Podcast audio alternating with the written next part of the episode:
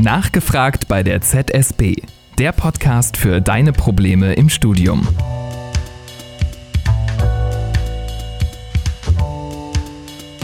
Willkommen zur heutigen Folge. Mein Name ist Johanne Burkhardt und bevor wir thematisch und inhaltlich heute in die Folge einsteigen, machen wir noch so eine kleine Sequenz Housekeeping. Es gibt nämlich ja eine kleine Ankündigung und zwar werde ich mich äh, aus dem Podcast zurücknehmen. Ich habe natürlich für sehr kompetente ja, Nachfolgerinnen ähm, gesorgt. Ähm, die sind heute auch gleich schon dabei und werden ähm, den inhaltlichen Teil des Podcasts machen. Ähm, bei mir steht jetzt nämlich die Masterarbeit an und und ja, da muss ich mich ein bisschen mehr reinfuchsen als nur so nebenbei. Deswegen ähm, sind Pippa und Annabelle jetzt meine neuen ja, Nachfolgerinnen im Podcast. Pippa macht heute auch schon die erste Folge und startet direkt rein. Und deswegen übergebe ich jetzt an Pippa. Hi. Hallo. genau. Du kannst ja auch mal kurz so ein bisschen was zu dir sagen. Ja, ich bin äh, Pippa. ich studiere im mittlerweile achten Semester Politik und Recht. Vorher was anderes gemacht, deshalb ein paar mehr Hochschulsemester auf dem Buckel. Und ja, ich finde das Thema mentale Gesundheit im Studium einfach super, super wichtig. Es liegt mir sehr am Herzen und deshalb äh, freue ich mich total, jetzt Teil dieses Podcasts sein zu können. Ja, und in der nächsten Folge werdet ihr dann auch Annabelle kennenlernen. Die schaut uns heute zu und nächste Folge hört ihr sie dann auch selber. Damit bin ich raus ähm, und ich wünsche euch viel Erfolg für den Podcast. Ja, vielen Dank, Johanne, dass du das ja überhaupt alles ins Leben gerufen hast und für diese nette Übergabe. genau, und bei mir im Studio steht jetzt nicht nur Johanne, sondern auch Martin. Und mit ihm sprechen wir heute über das Thema Online-Studium zu Hause, Homeoffice, diese ganzen Fragen und äh, alle Themen, die darum so herumschwirren. Martin, stell dich doch mal vor. Wer bist du? Ja, hallo, auch ich freue mich, äh, heute hier zu sein. Mein Name ist Martin Droste und ich arbeite in der zentralen Studienberatung der Uni Münster als Berater. Ich habe äh, Psychologie studiert und bin seit 2016 bei uns in der ZSB tätig und freue mich sehr, heute hier mit euch über die Themen und Herausforderungen im Online-Semester sprechen zu können.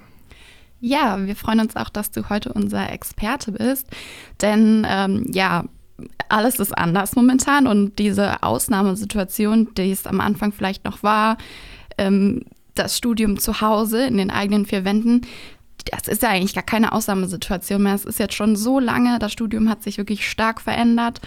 Und das geht ja auch noch ein bisschen so weiter. Manche studieren schon im dritten Semester quasi nur vorm eigenen Laptop. Präsenz ist Geschichte, jetzt nur noch online. Was sind die ja, größten Veränderungen in der Lern- und Arbeitsweise, die du so bemerkst? Ja, du hast es im Prinzip gerade schon, äh, schon angesprochen, Pippa, die ähm, Situation als Studierender, ähm, ja, quasi im Homeoffice zu Hause zu sitzen, fast keine Möglichkeit mehr zu haben, in Präsenz zu studieren, hat eigentlich ja vor gut einem Jahr das System mal komplett über den Haufen geworfen. Ähm, auch deswegen will ich heute gern mit euch über dieses Thema sprechen, weil wir kriegen in der ZSB natürlich auch dann mit, wie die Resonanz der Studierenden ist und welche Probleme und Fragestellungen so mit diesen Themen verbunden sind. Und eine sicherlich gravierende Veränderung ist eben, dass das Studium jetzt komplett online passiert und unter anderem deswegen ja die ähm, Lebensrealität für Studierende einfach eine komplett andere ist. Also ich weiß nicht, wie es euch geht. Wir sind ja jetzt hier zu viert im Raum. Jeder von euch hat mit Sicherheit von seinem Studienverlauf deutlich vor Corona angefangen zu studieren. Und mit der Erwartung, ich habe das Abitur in der Tasche und das Studium beginnt, habe ich ja gewisse Bilder im Kopf. Und ich habe eine Idee davon, wie das aussieht, wenn ich studiere. Ich habe auch gewisse Erwartungen an diese Zeit. Die sind mit allen möglichen positiven und hoffnungsvollen Fantasien besetzt. Und durch den Einzug der Pandemie ist hier ja quasi ein Umbruch passiert, weil viele der Bilder, die ich habe, nicht an diese Situation angepasst sind und auch nicht sein können. Woher? Keiner von uns hat jemals vorher so eine Pandemiesituation erlebt. Und eines der beobachtbaren Phänomene, um hier mal ganz konkret zu werden, würde ich so unter diesem Begriff hm, Studying on Demand vielleicht zusammenfassen. Eine Analogie zu Amazon und diesen Streaming-Diensten, dass ich halt jederzeit und immer auf, auf äh, digitale Lehrinhalte zurückgreifen kann, weil viele Dozenten eben dazu übergegangen sind, diese Sachen halt online hochzuladen. Alleine diese Situation, dass ich nicht mehr in Echtzeit, in Präsenz in eine 90-minütige Veranstaltung reingehe und da sitze und ähm, das Wissen konsumieren kann, führt zu mannigfaltigen Problemen und Veränderungen. Unter anderem zum Beispiel die Tatsache, dass ich, wenn so eine Vorlesung läuft, ja die Möglichkeit jetzt habe, zu Hause auf Pause zu drücken. Dadurch entstehen so beobachtbare Phänomene, wie dass äh, die Studierenden sich an uns wenden und sagen, irgendwie erlebe ich meinen Studienalltag als völlig überladen. Ich mache jeden Tag 10, 12 Stunden, ich investiere, fast alle meine Zeit darin zu lernen und mit dem, mit dem Stoff voranzukommen. Und gleichzeitig fühle ich mich aber latent die ganze Zeit überfordert und das auch erst seit wenigen Wochen. Oh Gott, wie soll das werden? Bin ich nicht klug genug für ein Studium? All diese Zweifel, die damit möglicherweise auch angestoßen werden, sind Teil dieses Phänomens. Und im weiteren Gespräch ähm, ist es dann so, dass sich häufig herausstellt, dass durch das Nutzen der Pausefunktion bei diesen Videos dann Pause gemacht wird, in dem Moment, wo ich das Gefühl habe, ich möchte was recherchieren oder ich habe eine Frage oder ich habe das nicht ganz verstanden. Dann bewege ich mich weg von der eigentlichen Vorlesung, die ich schaue, öffne ein nächstes Browserfenster und recherchiere erstmal den Begriff, der gerade gesagt worden ist oder Hintergrundwissen dazu. Darüber entsteht in der zeitlichen Dimension eine Ausdehnung von 5, 10, 15 Minuten, die ich mich mit mehreren Tabs mit Hintergrund beschäftige. Vielleicht werde ich parallel sogar auch noch abgelenkt, weil ich auch noch aufgerechnet auf der GMX-Seite, wo mein Mail-Account liegt, eine Zusatzinformation finde und dann nochmal schnell die Mails checke. Und über diesen Umweg investiere ich wahnsinnig viel Zeit. Die Vorlesung, die ich eigentlich schauen wollte, von 90 Minuten Format, lief, lief vielleicht gerade erst drei Minuten, aber ich habe vorher eine Viertelstunde oder 20 Minuten jetzt für diesen Begriff investiert. Das ist fast ein Drittel der Gesamtzeit einer 90-minütigen Vorlesung. Dafür brauche ich dann plötzlich vier bis sechs Stunden oder länger, um eine 90 Minuten Vorlesung zu hören. Und das wird dann als, als unglaublich lang empfunden, logischerweise. Es ist ja auch so, dass wenn ich mich jetzt mal in meinen äh, Studienalltag vor online zurückerinnere, ich auch oft in einer Vorlesung saß und dachte, ich komme irgendwie nicht mit oder ich habe es jetzt nicht verstanden. Aber man konnte ja nichts tun. Ich konnte nicht auf Pause drücken. Ich wusste, okay, ich muss mich damit später nochmal beschäftigen. Oder man hat ja auch oft ein Tutorium oder nochmal eine Arbeitsgemeinschaft. Und wenn man, wenn ich mir jetzt vorstelle, ich wüsste das nicht, also dass es normal ist, dass man da sitzt und man ist überfordert oder man hat Fragezeichen, das ist ja auch ein krasser Druck, der da aufkommt. Man hat ja das Gefühl, alles, was gesagt wird in diesen 90 Minuten, das muss ich verstehen, das mhm. muss ich aufnehmen. Und wenn man jetzt nur online kennt, ist es, man hat ja keinen Vergleich. Das ist ja vielleicht auch so ein Riesenproblem, was da so mhm. aufkommt. Ganz genau, du sagst es. Also die, die große Hürde, die da entsteht, ist quasi auch eine, die passiert vor allem dann in den ersten Semestern und bei den Studierenden natürlich, die vorher keine Gelegenheit hatten, ein Präsenzstudium kennenzulernen und den direkten Vergleich auf die Umstellung des Online-Studiums nicht mehr mitgemacht zu haben. Ne? Also wenn das meine Lebensrealität ist, wie soll ich auf die Idee kommen, dass es auch anders geht? Und das ist mir ganz wichtig, hier auch nochmal die Botschaft rauszuschicken, es geht sehr wohl anders und zwar unter anderem als einen Vorschlag einfach einfach mal ausprobieren, was passiert, wenn ich versuche, das mal zu verfolgen, wie als würde es in Echtzeit passieren. Also auch wenn ich das als Video aufrufen kann, nicht der Verlockung zu folgen, die Pausefunktion zu nutzen, sondern es laufen zu lassen und dann zu gucken, was macht das mit mir? Was ist plötzlich der andere Prozess, der angestoßen wird? Wie gehe ich jetzt mit Fragen um, die ich habe, mit Unsicherheiten an bestimmte Inhalte? Ich muss ja erst dann aktiv werden und mir ein neues Konzept überlegen, wenn ich mir die Pausefunktion selber verbiete, sozusagen. Und so kann ich selber an meinem Verhalten arbeiten und mich auch gleichzeitig ein Stück weit dabei beobachten, welche Ideen generiere ich jetzt. Ein dann komme ich vielleicht auf die Idee, okay, ich mache mal Aufzeichnungen, ich schreibe mir mal Stichworte auf, Sachen, die unklar sind. Vielleicht habe ich sogar Fragen, die durch den Inhalt, der mir präsentiert wurde, erst in mir entstanden sind. Dann schreibe ich die auf. Immer in dem Wissen, dass nach 90 Minuten ja vielleicht auch dann noch Zeit ist, das Gröbste erstmal zu klären und mir schon Gedanken dazu zu machen, wie ich zu einem gewissen Thema Zusatzinformationen einholen kann. Also dass der normale Prozess im Präsenzstudium, der nämlich über ein halbes Jahr Semesterzeit verläuft, indem ich ähm, von Woche zu Woche Wissen an mir aneigne, das im besten Falle dann zu Wissensnetzwerken werden kann, dass ich das sozusagen versuche in den Vordergrund zu stellen, um mich auch zu beruhigen und mir klarzumachen, hier wird vielleicht gar nicht erwartet von mir in Echtzeit alles in der Tiefe zu verstehen, weil die, das Niveau im Vergleich zwischen Schule und Studium ja auch ein ganz anderes ist. Die Uni hat ja einfach einen anderen inhaltlichen Anspruch, eine gewisse, ein gewisses Verständnis von Kompaktheit der Wissensvermittlung. Innerhalb von einer oder zwei Vorlesungen über die Woche gesehen müssen bestimmte Inhalte transportiert werden. Aber damit ist nicht gleichgesetzt, dass von mir erwartet wird, dass ich das auch alles sofort in Gänze verstanden habe, auswendig gelernt habe und sofort anwenden kann. Da also auch nochmal großer Appell an Ruhe bewahren. Das Konzept einer Universität ist, über ein halbes Jahr sich das Wissen anzueignen und vorhandenes Wissen mit neuem Wissen verknüpfen zu können.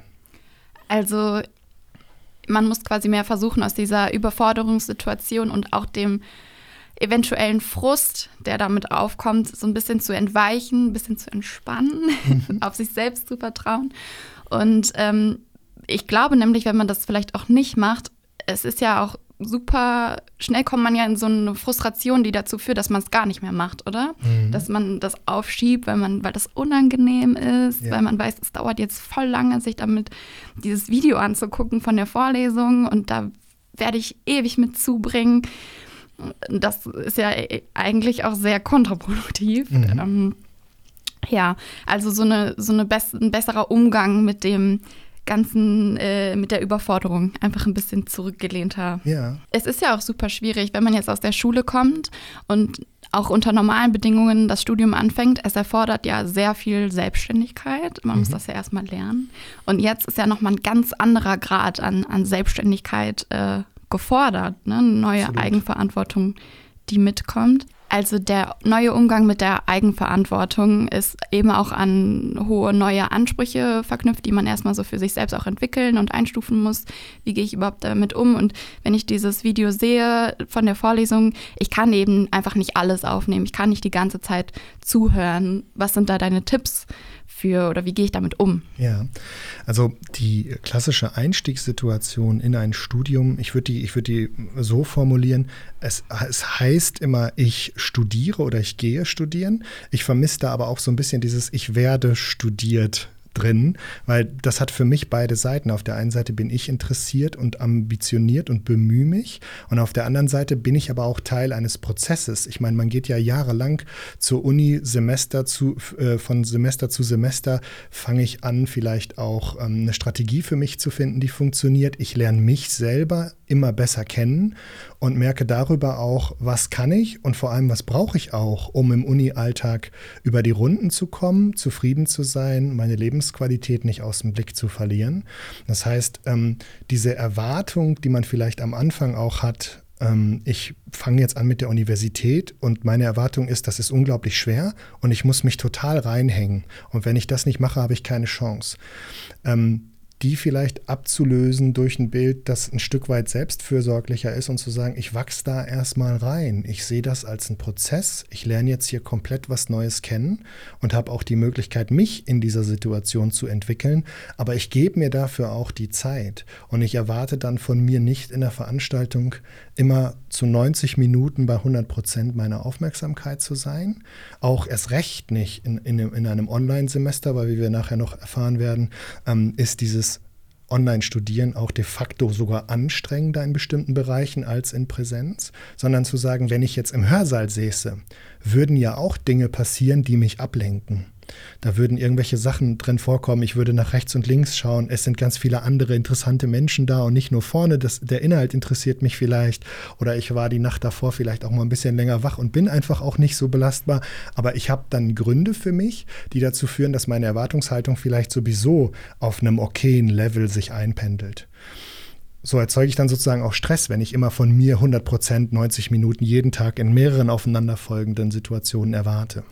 Ja, klar. Und ähm, diese Herabstufung der eigenen Erwartungen auf natürliche Weise, also zum Beispiel, wenn man die Nacht vorher eben vielleicht mal feiern war oder mal ein Gläschen äh, getrunken hat oder so, das fällt natürlich weg.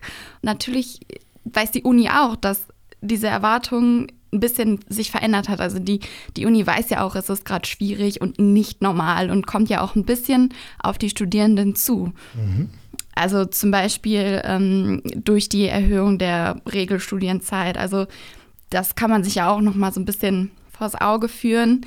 Diese Erwartung 100 Prozent geben, immer und überall, ist ist ja auch nicht ganz so da, weil man hat ja auch gar keinen Grund mehr zu sagen, oh, heute, heute bin ich voll müde, weil es ist ja gar nichts passiert, was einen müde machen könnte. Ne? Man geht nicht feiern, man ist nicht viel unterwegs oder so und da mhm. hat man diese natürlichen Ausreden, die man vor sich selber auch gut rechtfertigen kann, eben nicht mehr. Ne? Ja. Ja, genau. Du sagst gerade, ähm, du sprichst quasi gerade darauf an, dass diese Situation ja nahezu auch dazu verleitet, ähm, nicht mehr wahrzunehmen, dass ich vielleicht auch erschöpft bin, weil gefühlt ein Online-Studium erstmal aus der Außenperspektive, naja, was habe ich gemacht? Ich habe den ganzen Tag vorm Rechner gesessen. Und aus dieser Haltung wieder herauszukommen und zu merken, ja, aber genau das ist ja eigentlich gerade auch größten, größtenteils den Tag über mein Lebensinhalt. Und irgendwie bin ich ja trotzdem sehr erschöpft. Wenn ich in mich reinspüre, dann merke ich vielleicht, dass ich müde bin, dass ich mich äh, ja, schlapp fühle, dass ich Schwierigkeiten habe, mich ab einer gewissen Uhrzeit noch auf die Dinge zu konzentrieren. Und hierzu gibt es jetzt tatsächlich erste Studien, die sich mit diesem Phänomen beschäftigt haben. Und dann wären wir bei dem Bereich, was ist eigentlich mit Zoom-Fatigue gemeint? Mhm. Ja, ich kann das total nachvollziehen jetzt aus eigener Perspektive, dass ich irgendwie oft das Gefühl habe, es ist so viel Nervenzehrend da, viel Energieraum da, wenn man so einen Tag äh, irgendwie sechs, sieben, acht Stunden vorm Laptop verbracht hat. Ähm, womit hängt das denn zusammen? Also warum macht mich das so müde?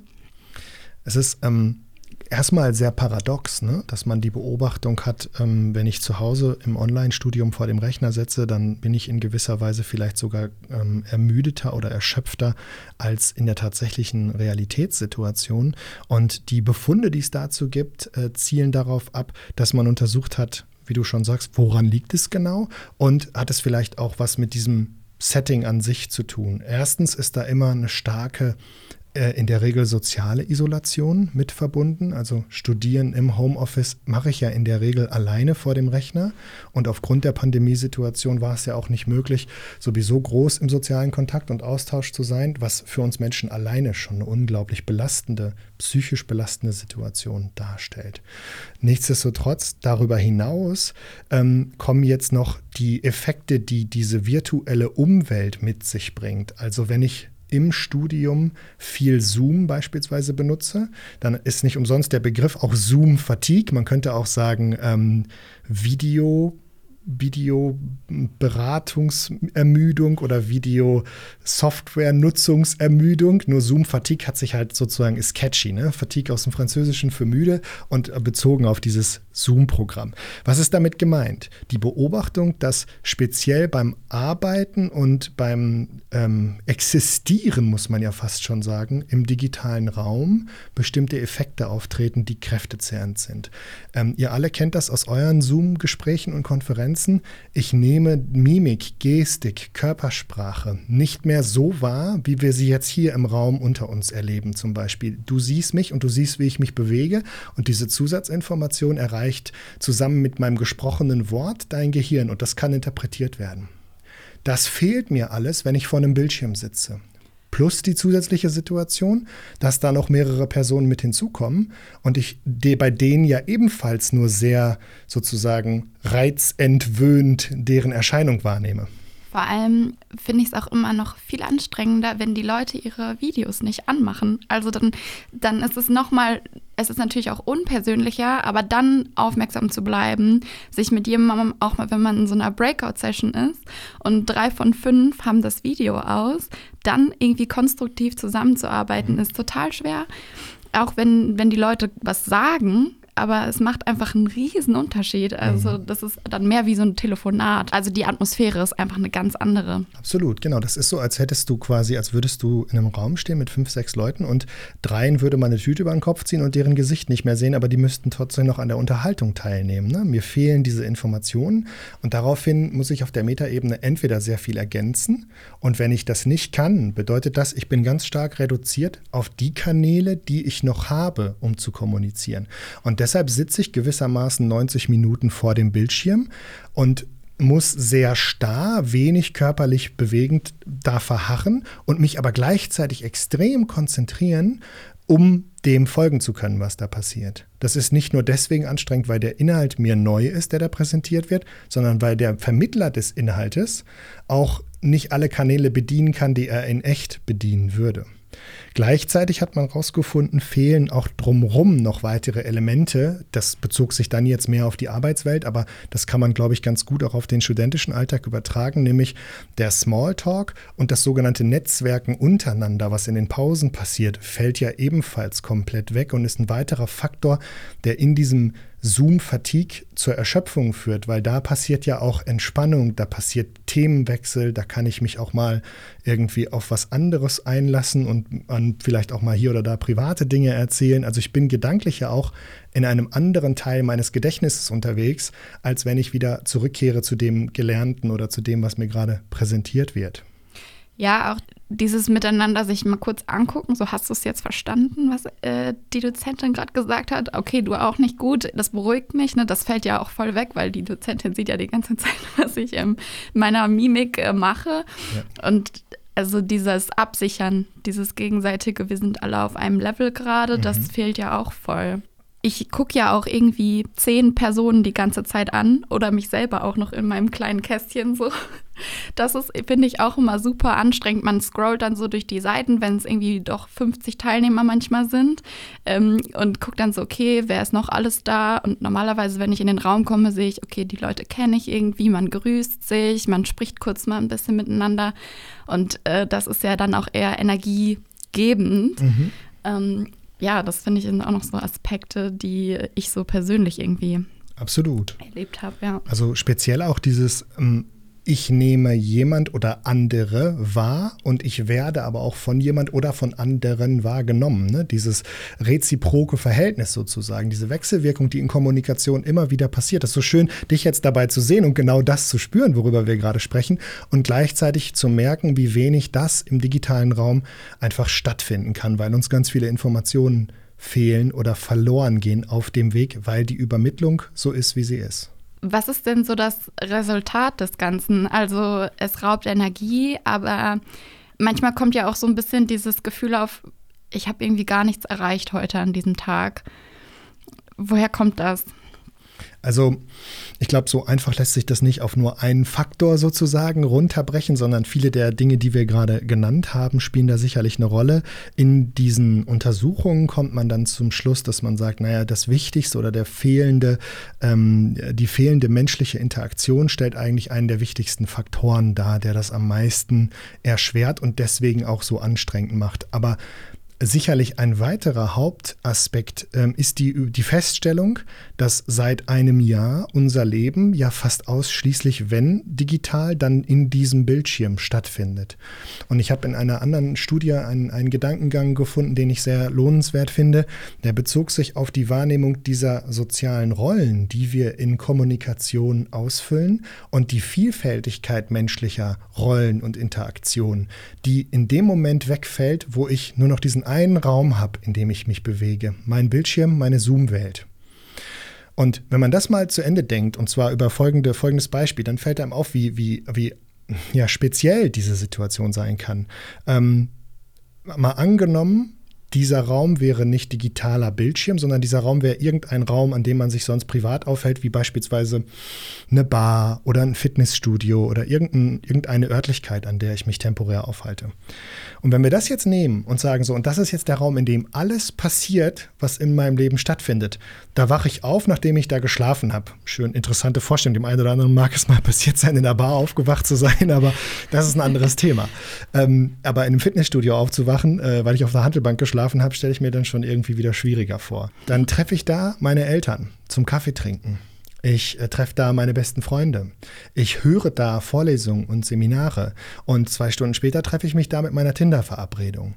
Und an der Stelle muss ich ganz ehrlich sagen, wird einem das plausibler, dass das einfach zu wenig ist, nur in einem Raum zu existieren und da am besten aber alle Rollen auszufüllen weil das Setting ja auch maßgeblich was dazu beiträgt, wie ich mich da fühle.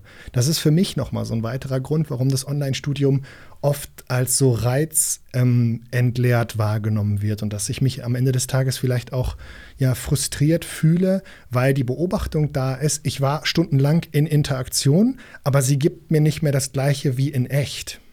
Ja, total. Also ich habe ich habe das auch sehr stark erlebt. Alles ist in meinem WG-Zimmer irgendwie passiert. Ich wachte auf, ich gehe an den Schreibtisch, wenn es schlecht läuft, bin ich spät dran, muss auch noch da frühstücken. und äh, dann in der Pause macht man vielleicht Sport im eigenen Zimmer. Dann hat man irgendwie, telefoniert man noch oder äh, zoomt man mit Freunden, die man vielleicht mal besuchen wollen würde, aber es geht eben nicht. Also auch dieser Freizeitaspekt, dann irgendwie Entspannung, man schläft da oder liest mal was. Ich habe für mich dann so die Regel aufgestellt, keine Uni im Bett. Mhm. Mhm. Also manchmal habe ich das, äh, ne, das ist ja auch so ein bisschen manchmal ein Vorteil, wenn man das Video ausmachen kann und dann denkt man so, boah, ich bin spät dran, ich äh, mache jetzt einfach kurz das Seminar an und höre nur zu, aber das ist natürlich eigentlich auch ein bisschen Quatsch. Das, also so, ich merke, ich nehme dann eigentlich auch nicht so viel mit, weil ich einfach nur teilnehme, um teilgenommen zu haben, mhm. so ein bisschen. Aber das habe ich mir so verboten und merke, das funktioniert so ein ganz bisschen, dass ich so eine virtuelle Wand in meinem Zimmer aufgebaut habe, mhm. sozusagen. Das Bett ist einfach nur Entspannung und da setze ich mich nicht auch nicht mal nachmittags drauf und äh, tipp irgendwas. So, das ähm, habe ich abgeschafft. Das war schon mhm. ganz gut. Aber es kostet echt viel Selbstdisziplin. Also, mhm. das muss ich sagen. Ja. Du, das ist nochmal ein ganz interessanter und wichtiger Punkt, ne, dass du sagst, so, äh, da ist für mich auch eine räumliche Trennung passiert, zu sagen, das ist eine bewusste Entscheidung, mein Bett hat nichts mit diesem Teil meines Lebens zu tun, sondern das bleibt privat. Diese, diesen Luxus gönne ich mir, diesen Teil meines Zimmers, als, als Zone zu erklären, in denen das äh, mit meinem Online-Leben und Dasein jetzt keine Rolle spielen darf. Ne? So ein Stück die Normalität zu wahren. Und ein anderer Tipp, der vielleicht aber auch schon mal in den Gesprächen mit den Kollegen auch hier ähm, vorkam, da bin ich jetzt gerade nicht sicher, wäre zum Beispiel auch im Online-Studium, kann ich natürlich eine ganz ganz klare Trennung zwischen meiner Einzimmerwohnung, während ich studiere, und meiner Einzimmerwohnung nach meinem Studium, nämlich nach meinem Feierabend.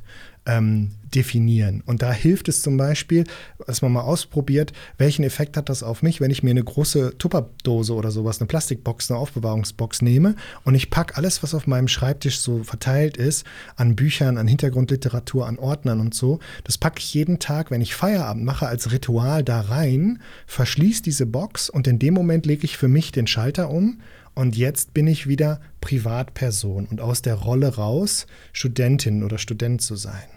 Ja, das ist interessant, dieses Feierabendritual. Das ist, glaube ich, ein ganz wichtiger Aspekt. Eine Freundin hat mir erzählt, sie macht immer eine bestimmte Musik an, wenn sie sagt, so, jetzt ist vorbei. Und dann hört sie irgendwie zwei, drei Songs und wenn man das natürlich oft genug wiederholt, dann, das kannst du mir jetzt wahrscheinlich besser erklären, was dann äh, im Gehirn passiert, aber dann assoziiere ich das natürlich mit, okay, jetzt ist Feierabend, jetzt kann ich den Druck rausnehmen, mhm. meine To-Do-Liste kann mich jetzt mal so ein ja, bisschen. Ja. Und äh, das ist, glaube ich, echt super hilfreich, dieses mhm. Feierabendritual. Was gibt es denn noch so für Tipps, wie ich so ein bisschen ja selbst fürsorglicher äh, mit mir dann umgehen kann, mit dieser neuen Situation umgehen kann. Ja, ja vielleicht nochmal speziell mit dem Blick auf das angesprochene Zoom-Fatigue-Phänomen gibt es jetzt da natürlich auch im, in diesen Studien auch häufig konkrete Empfehlungen dazu, zu sagen, okay, wenn ich jetzt mich mit diesem Phänomen der, der Müdigkeit in diesem Online-Setting beschäftige, dann ähm, ist eine Empfehlung zu sagen, wo kann ich Multitasking möglichst ausschalten oder ignorieren, dass ich also nicht auch noch zusätzlich ähm, in einem Browserfenster parallel meine E-Mails checke, weil gerade was anderes im Bildschirm passiert, dass ich den Chat bediene oder dass ich mich, wie gesagt, noch mit, mit anderen Inhalten irgendwie ablenke, ob das mein Handy ist, ob das auf dem Rechner passiert oder ob das in meiner WG drumherum ist, dass ich für mich eine Arbeitsatmosphäre schaffe, in der ich versuche, möglichst wenig zusätzlich noch an Aufgaben zu haben oder mir zu schaffen. Ähm, klingt erstmal sehr trivial, aber das Problem dahinter aus, aus kognitionspsychologischer Sicht ist, dass diese Verlagerung der Aufmerksamkeit, die in dem Moment passiert, ist für unser Gehirn sehr arbeitsintensiv und aufwendig. Und das Phänomen, dass ich mich weniger gut konzentrieren kann, das über die Zeit hinweg meine Leistung abnimmt, hat viel auch mit dem Verbrauch dieser Ressourcen zu tun. Da denke ich natürlich in dem Moment, wo ich einfach einen zweiten Browser, ein zweites Browserfenster öffne und irgendwas google oder so, denke ich nicht darüber nach. Aber was passiert ist, mein Gehirn schließt die Schublade, bei der es gerade war und Wissen aus der Vorlesung zum Beispiel verarbeitet hat und gespeichert hat und öffnet eine neue und beschäftigt sich mit den Wissensinhalten aus dem äh, neuen Browserfenster. Und um dann wieder zurückzukehren, muss ich ja wieder Energie aufwenden, mich von dem ähm, von der jetzigen Tätigkeit zu lösen und wieder zurückzukommen. Ähm, das ist der Grund, warum man zum Beispiel auch beim Umgang mit Push-Nachrichten äh, bei der ganzen Frage, welche Medien nutze ich, wenn ich lernen will und wie richte ich die ein, dass die mich nicht unterbrechen oder ablenken, auch nochmal auf dieses Thema dann schauen kann.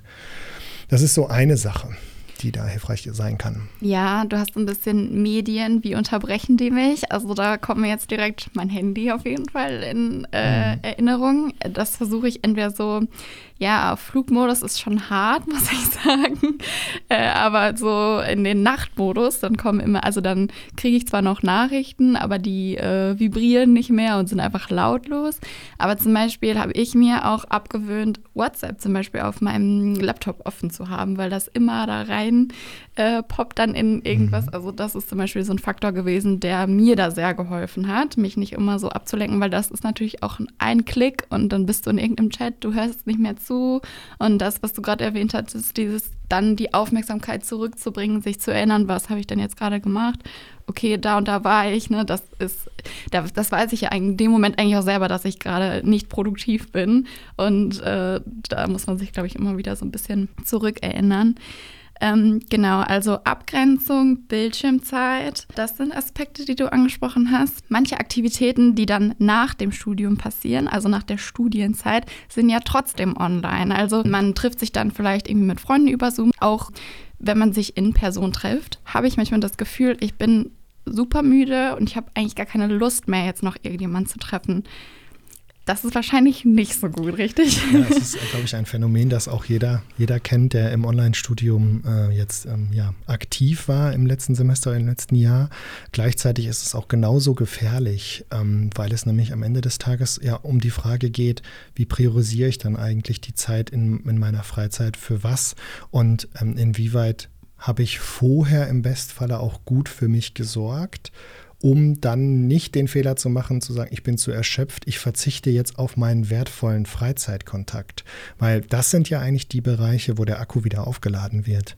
Hier über die Interaktion mit den, mit den Menschen, die mir lieb und teuer sind und über, das, äh, über den gemeinsamen Austausch kriege ich ja dennoch, auch wenn es nicht im, Persönlich im persönlichen Austausch stattfinden kann, kriege ich ja dennoch ganz viel Rückmeldung, Wärme, all das Zwischenmenschliche, was derzeit so auf der Strecke bleibt, zurück. Und wenn ich mir das aber selbst auferlegt jetzt verbiete oder sage, oh, ich bin heute zu erschöpft, dann laufe ich Gefahr, dass ich sozusagen ein Stück weit auch, ja, nicht in die soziale Isolation renne, aber ich mit jedem Mal mehr, dass ich mich dafür entscheide, diesen Kontakt zu lassen, weil ich mich so erschöpft fühle, habe ich einen Verstärker des Prozesses, der sich ähm, negativ eventuell auf meine Stimmung auswirkt.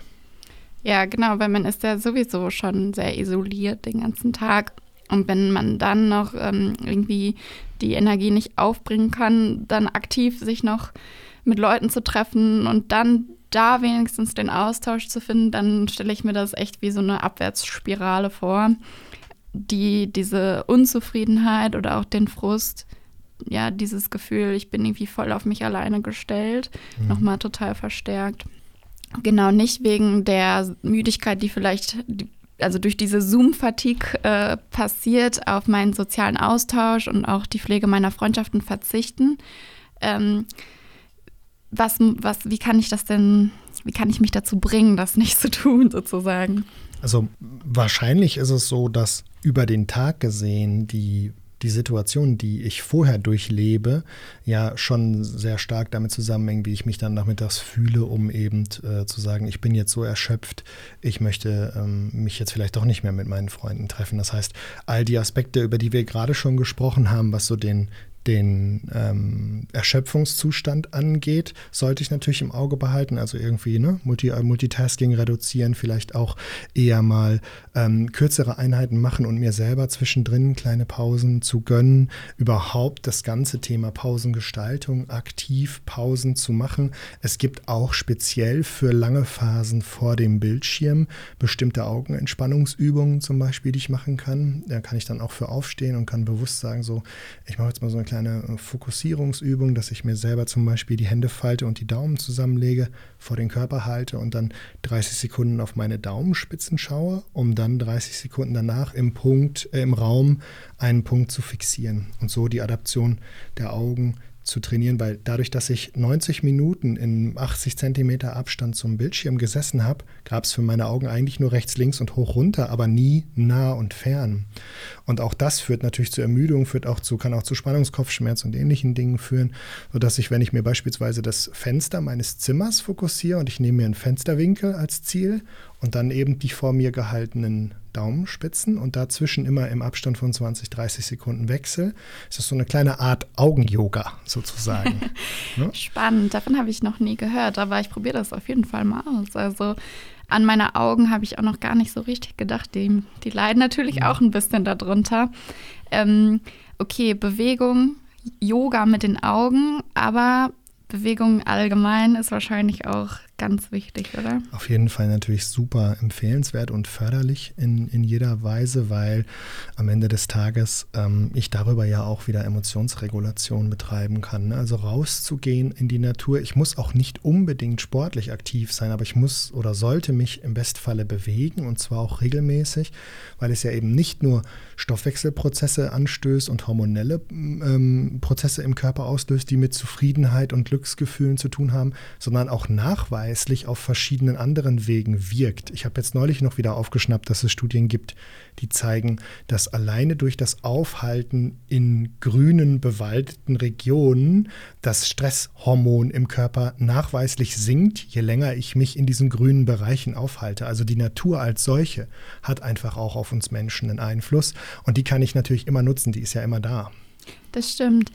Also dann hat man ja auch so das Gefühl, ich komme mal raus. So, ich komme aus diesem, wie du das gerade so schön bildlich erklärt hast, aus dieser Zoom-Bar oder dem Zoom-Fitnessstudio, ja. Ne, diesem einen Raum, wo alles passiert.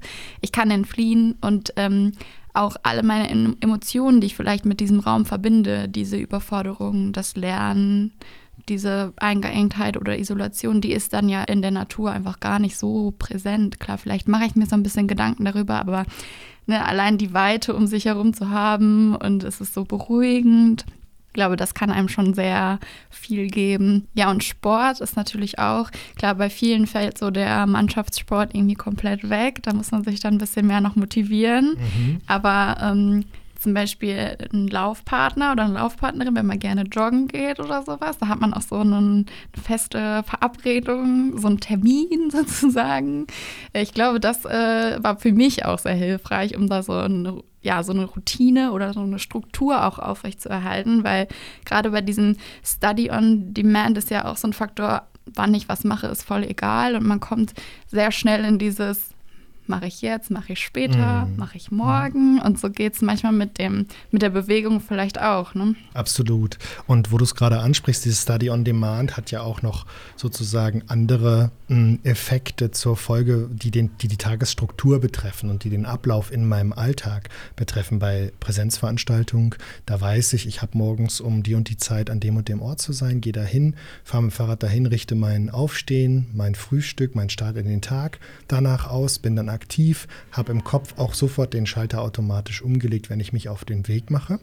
Hier in der Homeoffice-Situation bin ich ja quasi meine eigene Instanz der, ähm, ja, man kann es nicht anders sagen, der Selbstdisziplinierung, der Gewissenhaftigkeit. Ne? Wenn ich nicht derjenige bin, der sagt, okay, du weißt, äh, du wolltest heute das, das und das machen, aber es ist völlig egal, weil es keine externe Kontrolle gibt, dann kommt es sehr darauf an, wie gut ich mich motivieren kann, diese Handlungen dann auch zu zeigen und gleichzeitig auch organisieren kann, zu gucken, wo was ist gut für mich.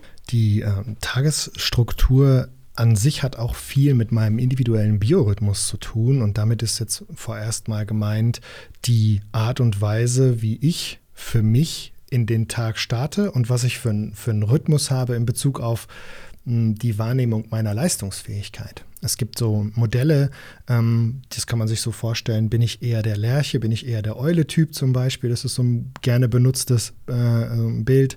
Ähm, der Eule-Typ ist jemand, der dann eben in den Abendstunden fit wird und dann auch gut in die Nacht reinarbeiten kann. Der Lerche-Typ ist jemand, der früh morgens aufsteht und dann schon belastbar ist, wo die Eule sagt, hey, pff, bist du eigentlich völlig verrückt, Lerche, was ist denn da los?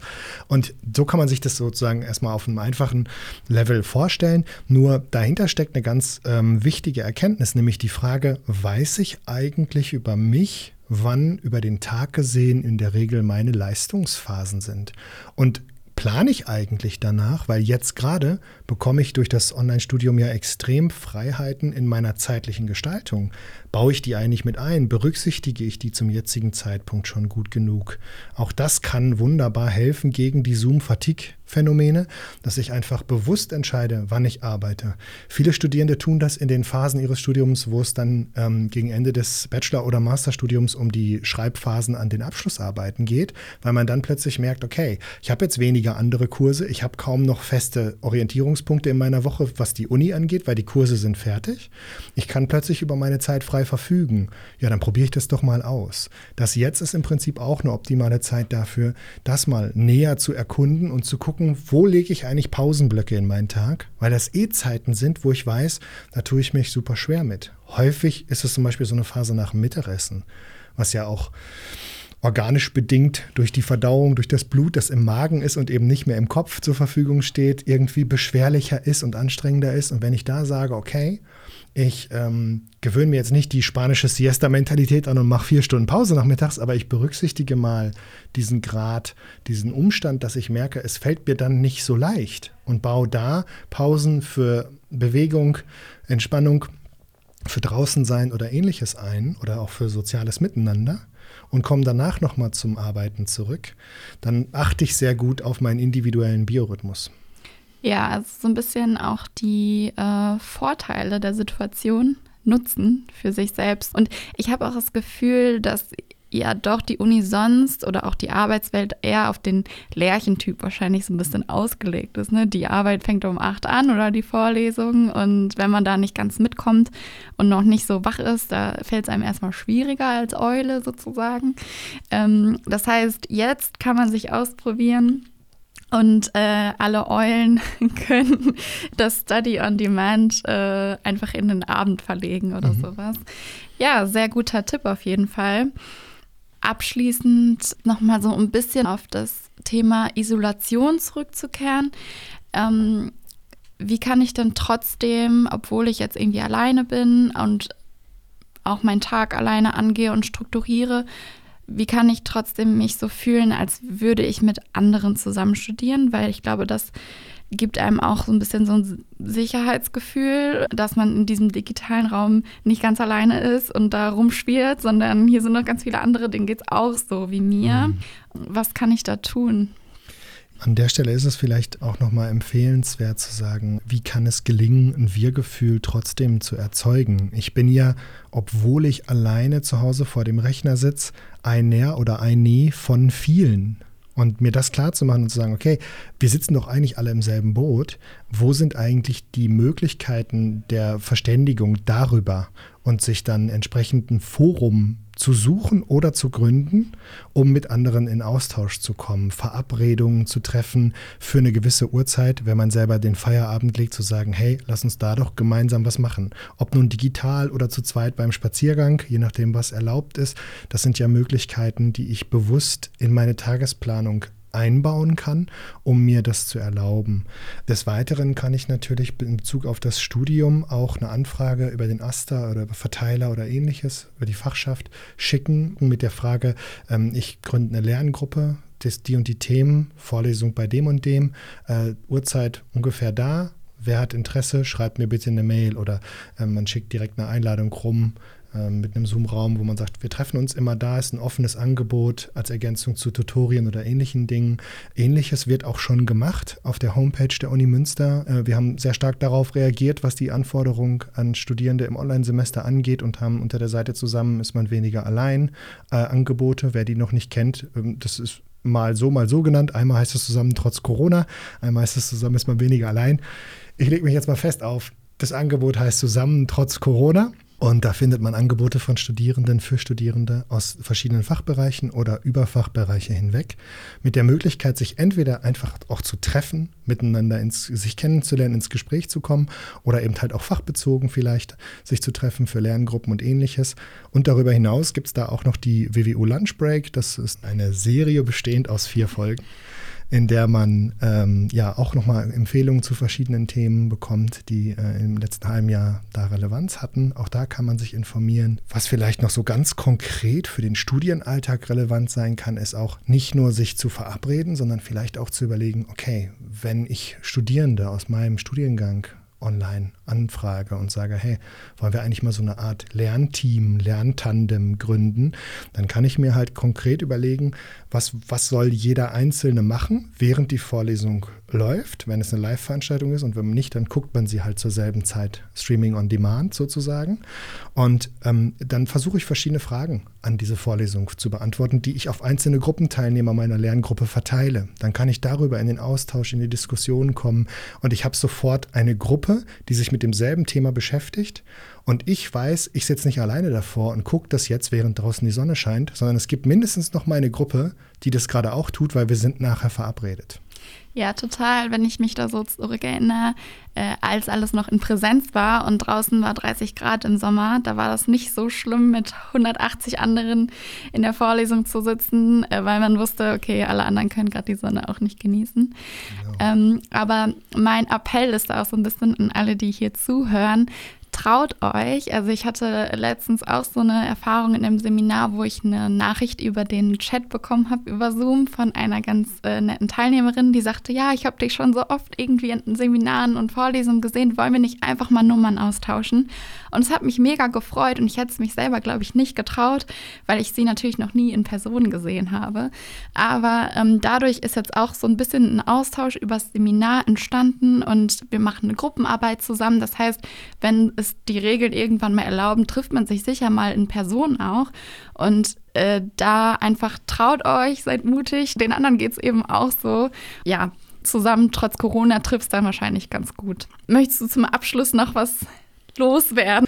Ja, tatsächlich. Also ich finde es erstmal sehr schön, dass ich heute hier sein konnte und mit euch über diese Themen sprechen konnte. Und ich hoffe, dass wir viele der ZuhörerInnen da draußen auch ähm, ja, erreicht haben und vielleicht auch die einen oder anderen damit angesprochen haben, worüber wir hier heute geredet haben. Und abschließend wäre mir nochmal wichtig, diesen Fokus wirklich darauf zu legen, es ist gerade echt eine schwierige Extremsituation, dass man unter anderem auch daran erkennt, dass die Uni ja auch in vielen strukturellen äh, Angelegenheiten, ob es nun die ähm, erweiterten Freiversuche während der Semester sind, ob es überhaupt die Verlängerung beim Bezug des BAföGs oder ähnliche Dinge sind, sowie die finanziellen Unterstützungen, die gerade angelaufen sind oder die es gerade schon gibt. All das sind ja Zeichen dafür, dass ähm, gerade sehr bewegende Zeiten sind, aber die werden sich auch wieder beruhigen und es wird dann vermeintlich auch wieder ein Studium in Präsenz geben. Und das ist, finde ich, ein Grund, sich zu freuen und ein Stück weit nach vorne zu gucken und zu sagen, irgendwann wird dieses Online-Studium so, wie es jetzt gerade ist, mit all seinen Entbehrungen auch wieder vorbei sein. Und vielleicht war hier für den einen oder anderen heute was drin zu sagen, und jetzt kann ich aber ein Stück weit besser vielleicht auch nochmal auf mich achten während dieser Zeit. Das würde ich so total unterschreiben. Also an vor allem die ganzen ErstsemesterInnen bleibt hoffnungsvoll. Es gibt ja irgendwie eine Perspektive und es wird viel besser werden wieder. Also Präsenz ist echt äh, ein Riesenunterschied und bleibt dran. Und wenn es euch jetzt schon Spaß macht, dann könnt ihr euch auch noch viel mehr freuen. Diese ganze Situation soll euer Studium an sich wirklich nicht kaputt machen, würde ich jetzt mal so sagen. Ja, vielen Dank, Martin, für das nette Gespräch und die Zeit, die du hier mitgebracht hast und deine ganzen hilfreichen Tipps und Erfahrungen. Du sitzt ja quasi direkt an vorderster Reihe und bekommst den ganzen Tag ja, Erfahrungen von Studierenden mit. Deshalb ist das, glaube ich, sehr hilfreich, deinen Input hier mal zu hören. Wir sind auch ganz gespannt, wie ihr Zuhörenden hier ähm, die Tipps aufgefasst habt. Ihr könnt uns gerne per Mail über Radio Q schreiben oder über Instagram und eure Anregungen einbringen oder ja, wie ihr vielleicht mit der Situation umgeht, welche Themen ihr euch auch nochmal wünschen würdet. Ähm, vielleicht kommt uns Martin dann nochmal hier in, im Studio besuchen. Genau, ansonsten bleibt hoffnungsvoll und bleibt dran und bis zum nächsten Mal. Nachgefragt bei der ZSB. Eine Kooperation der Zentralen Studienberatung und Radio Q. Die ZSB findest du im Schlossgarten 3 und auf www.uni-münster.de/zsb.